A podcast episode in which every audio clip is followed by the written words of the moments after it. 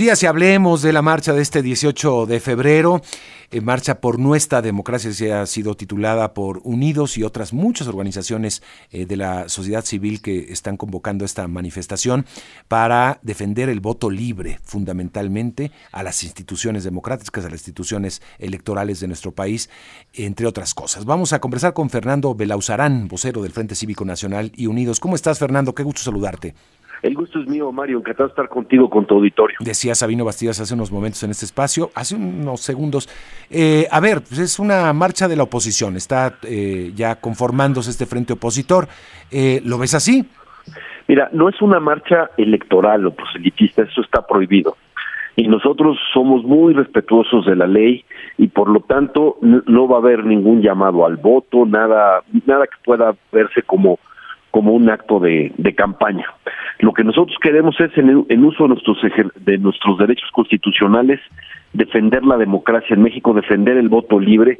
Hay cosas muy graves que están sucediendo en el país en muchos aspectos, ¿no? Uno, evidentemente, es, es el, eh, la violación a la Constitución, la violación a las leyes, etcétera, y sí también la elección de Estado que se está viendo, que se que el principal eh, eh, o el delincuente electoral reincidente más claro en el país es el propio presidente. Tiene más de 30 fallos del Tribunal Electoral eh, que lo han que le han llamado la atención, que le han dicho que ha faltado a la ley y sin embargo, pues eh, quizás borra algunas eh, publicaciones de un mes anterior y sigue haciendo exactamente lo mismo. Entonces queremos que se respete la ley, queremos que haya una que, que, que haya voto libre el día de la elección, hay muchas amenazas al voto libre con lo que se está haciendo, el manejo de los programas sociales, etcétera.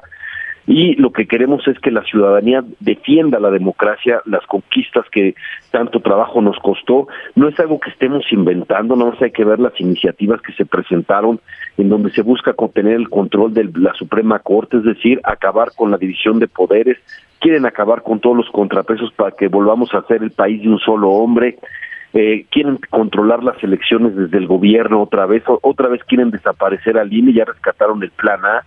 Entonces, la verdad es que sí estamos en un momento complicado y si y las y la democracia se conquistó en las calles, pues en las calles lo tendremos que defender también. Algo importante, en la Ciudad de México no va a haber marcha.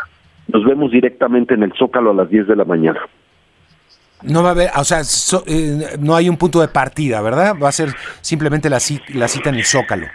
Sí, sí, exactamente. Es que vamos a tener un orador único, es Lorenzo Córdoba, que representa muy bien la defensa de, de la democracia que se construyó, digamos, en la en la transición. No fue una concesión graciosa del poder, fue una conquista de generaciones por la de, luchadores por la democracia que pudo cristalizarse en un sistema, pues eh, digamos razonablemente equitativo, transparente, etcétera, que había cosas que mejorar, por supuesto, pero no tirarlo a la basura como se está haciendo para regresar. Nos quieren regresar incluso antes de 1963, cuando cuando se crearon los los este se crearon las eh, los diputados plurinominales, los que se llaman o de partido, que era para que hubiera al menos una pluralidad en, en, el Congreso. Bueno, nos quieren nos quieren regresar a antes de López Mateos, no es algo eh, verdaderamente patético. Bueno, va a estar Lorenzo Córdoba y queremos que todo mundo escuche el mensaje de Lorenzo. Si hacemos una marcha, lo que tarda en llegar la cantidad de gente al Zócalo, la experiencia es que no todos se quedan al mitin o mucha gente no ha llegado cuando se da el mitin, etcétera. Entonces decidimos eh, que nos vemos directamente en el Zócalo para que todos podamos escuchar el, el mensaje que va a ser importante y se va a leer un manifiesto eh, sobre el voto libre y la necesidad. De esto que es, insisto, no es un acto proselitista, es un acto para defender el derecho que tenemos los ciudadanos a elegir nuestros gobernantes y defender una república con división de poderes, con contrapesos, con equilibrios, porque pues la verdad es que no queremos regresar al despotismo del monarca sexenal del siglo pasado. A ver, pero esas son las iniciativas que mandó el Ejecutivo estas 20 iniciativas que hay unas propuestas para cambiar, digamos, el, pues todo el, el diseño electoral que tenemos, pero eh, eso eh, no está vigente ni, ni, ni, ni se ve de cerca que vaya a ser aprobado en esta legislatura, Fernando. Sí, pero, pero la intención ahí está, ¿no? Es, es la intención y ya vemos que sí están avanzando. Por ejemplo, por primera ocasión tenemos una ministra electa designada por dedazo, ¿no? Y que es absolutamente partidaria, cuyo único mérito que se le conoce es su obediencia, ¿no?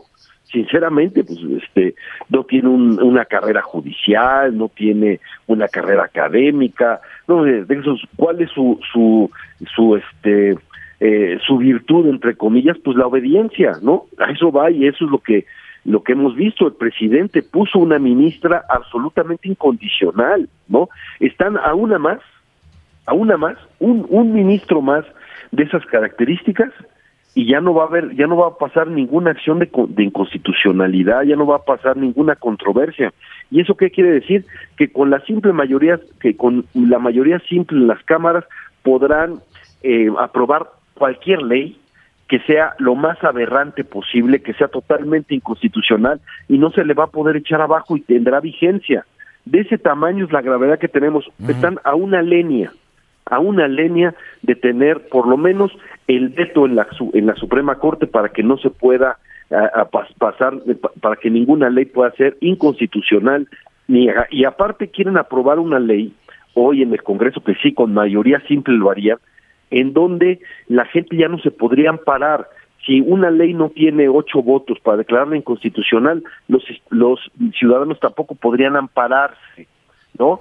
Entonces es, es ponernos en la desprotección total, es la insisto, es establecer en el país la voluntad de un solo hombre como ley suprema por encima de la Constitución. Eso sería en los hechos, no, no estoy eh, inventando nada, de, esa, de ese tamaño es la gravedad de lo que estamos viendo. Y cuando un ministro decide eh, actuar de acuerdo a sus facultades, le quieren poner juicio político en la Cámara de Diputados. Sinceramente, lo que estamos viendo es muy grave y, y debiera ser una una yo recomiendo el, texto hoy de José Goldenberg y en, Universal me parece que es muy muy claro al respecto. Oye, este, entonces sí es una marcha de la oposición, eh, no electoral, no es una marcha electoral porque no estamos en tiempos, pero será una marcha opositora fundamentalmente. Sí, pero están todos invitados. Quiere mm. decir que aquellos que están preocupados por la pérdida de las conquistas democráticas y el riesgo y la amenaza de las libertades, bienvenidos, porque sinceramente eh, cuando uno cuando hay un régimen despótico luego los que lo, luego los que lo están apuntalando luego son los las siguientes víctimas. No sé si me si me explico. Están finalmente están están eh, eh, fortaleciendo al régimen que luego se convierte en sus verdugos porque se quitan todas las garantías y se quedan pues al garete del capricho del poderoso. Y, y muchos de los que hoy están en el poder incluso están pelearon por las conquistas democráticas lo que pasa es que les favoreció la democracia para llegar al poder, pero ahora les estorba para conservarlo. Pero hay gente que puede estar entendiendo que con visión de Estado la importancia de, mantener esas conquistas democráticas, porque uno no sabe luego dónde va a estar. En, eh, eh, este, uno puede ser llegar en un momento y ser oposición y necesita también las garantías que tiene. Entonces, ¿qué, qué pasó? A ver, pero te lo pregunto así honestamente, y como tú como filósofo, este Fernando y conocedor de la política. Yo, yo coincido con muchas cosas que, que expresas. Es, definitivamente creo que hay una labor de, en cualquier etapa, en cualquier democracia y en cualquier momento, hay una labor del ciudadano que es defender lo que tiene y lo que ha costado y que ha costado mucha sangre en este país. Eh, y en este momento, donde están en amenaza muchas de las instituciones que hemos construido como generación, eh, perfectibles, eh, coincido. ahora, te preguntaría, ¿por qué hay un amplio sector de la población, muy grande, lo vemos en las encuestas, que pone por encima otras cosas que lo que tú y yo estamos hablando en este momento? Hay un amplio sector de la federación que no le importa mucho o no le importaría volver a ese pasado tal vez, siempre y cuando se garanticen otras cosas que quedaron pendientes. ¿Por qué es tan potente eso? ¿Por qué no hay un reconocimiento de los que pensamos como tú y yo, en muchas cosas, no todo, evidentemente igual, de lo que se dejó de hacer y tal vez ahora se esté haciendo? No, tienes, tienes razón eh, das un poco, das en el clavo.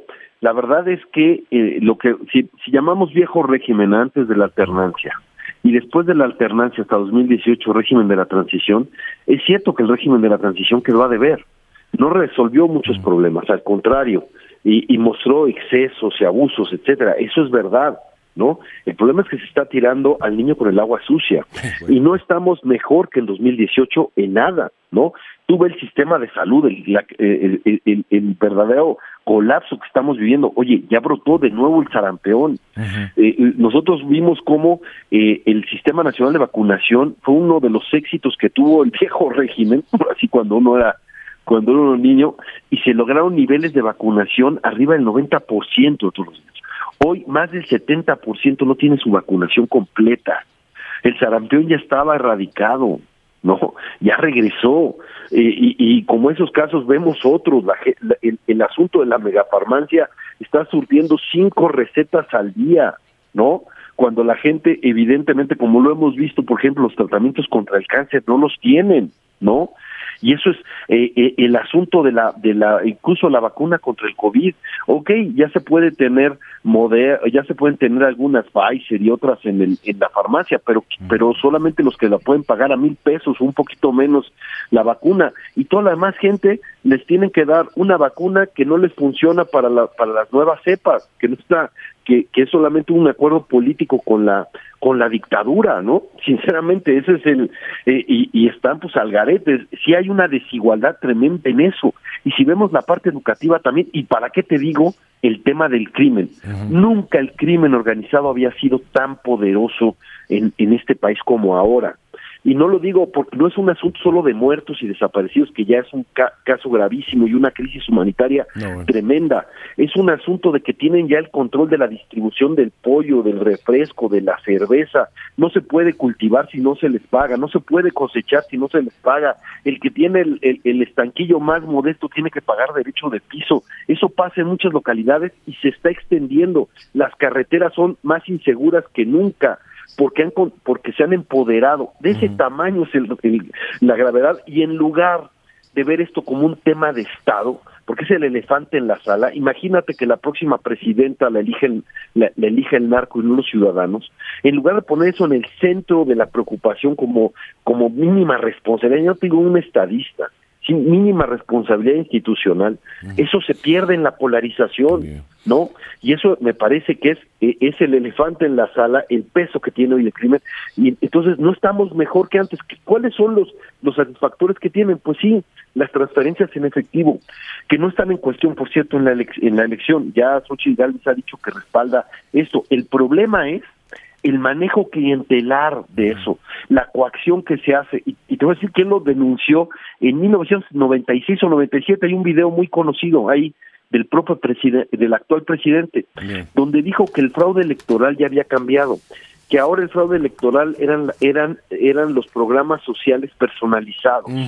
Podemos coincidir, creo. Y, y, entonces, y entonces nadie ha llevado un sistema de, de, de, de, de estas entregas personalizadas como él.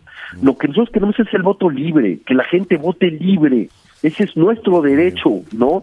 Eso es lo que estamos peleando y hay muchas condiciones que lo están poniendo, digamos, en duda. Entre otras, pues sí, la intervención ilegal del presidente. Él, él, él peleó la, la legislación, porque Vicente Fox dijo en, en un par de ocasiones, eso es lo que está en la sentencia del tribunal, que no había que cambiar de caballo a mitad del río. Y por eso le dijo, cállate chachalacas, hizo todo el tribunal, dijo que puso en peligro la elección. Bueno, eso es una cosa pueril, mínima, a comparación de lo que estamos viendo ahora. Con descaros más, presenta las iniciativas y dice, esto es para que los, los mexicanos elijan, se, se mete a la elección de cabeza teniendo lo prohibido.